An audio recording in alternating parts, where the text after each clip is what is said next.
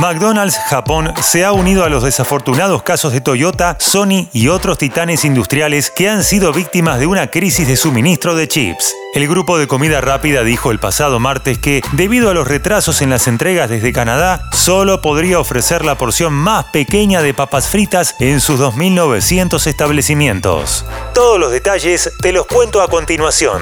Soy Fernando Bolán y esto es Economía al Día, el podcast de El Cronista, el medio líder en economía, finanzas y negocios de la Argentina. Seguinos en nuestro canal de Spotify y escuchanos todas las mañanas.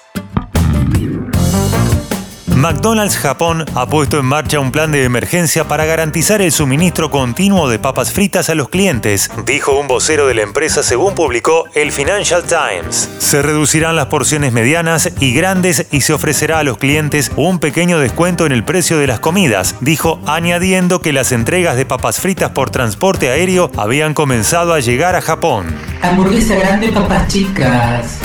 Los suministros de papas fritas que aparecen en el menú del desayuno no parecen afectarse por la interrupción de las entregas.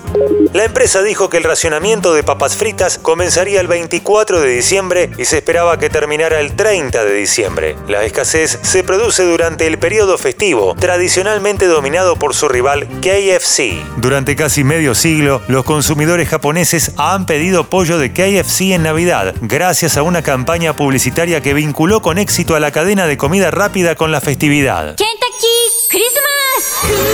KFC utiliza un sistema de prerreserva de cubos familiares para asegurarse de satisfacer la demanda de pollo frito del 25 de diciembre. En un intento de desbancar a KFC de su primer puesto en las fiestas, McDonald's está llevando a cabo una campaña de temporada centrada en una porción de nugget de pollo a precio de oferta. La publicidad, lanzada antes del anuncio de este martes, muestra a una familia disfrutando de los nuggets y de la ración más grande de papas fritas.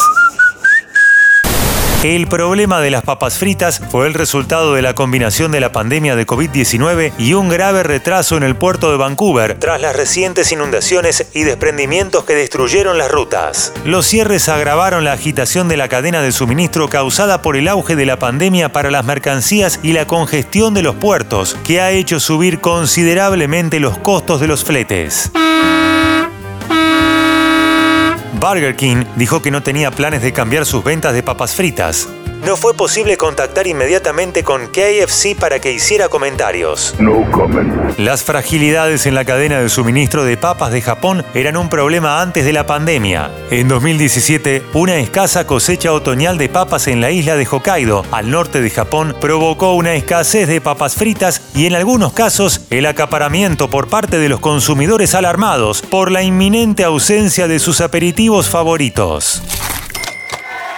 Esto fue Economía al Día, el podcast de Cronista. En 113 años aprendimos que todo pasa. Economía, finanzas y negocios, todo pasa por el cronista. Por el cronista, economía real. Por el cronista, negocios, finanzas. Por el cronista, la información que buscas, todo pasa por el cronista. Todo pasa por el cronista.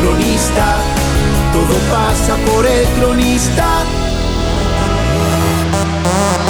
Seguinos en nuestro canal de Spotify y escuchanos todas las mañanas. Y si te gustó el podcast, podés recomendarlo. Coordinación Periodística, Sebastián de Toma. Producción, SBP Consultora. Hasta la próxima.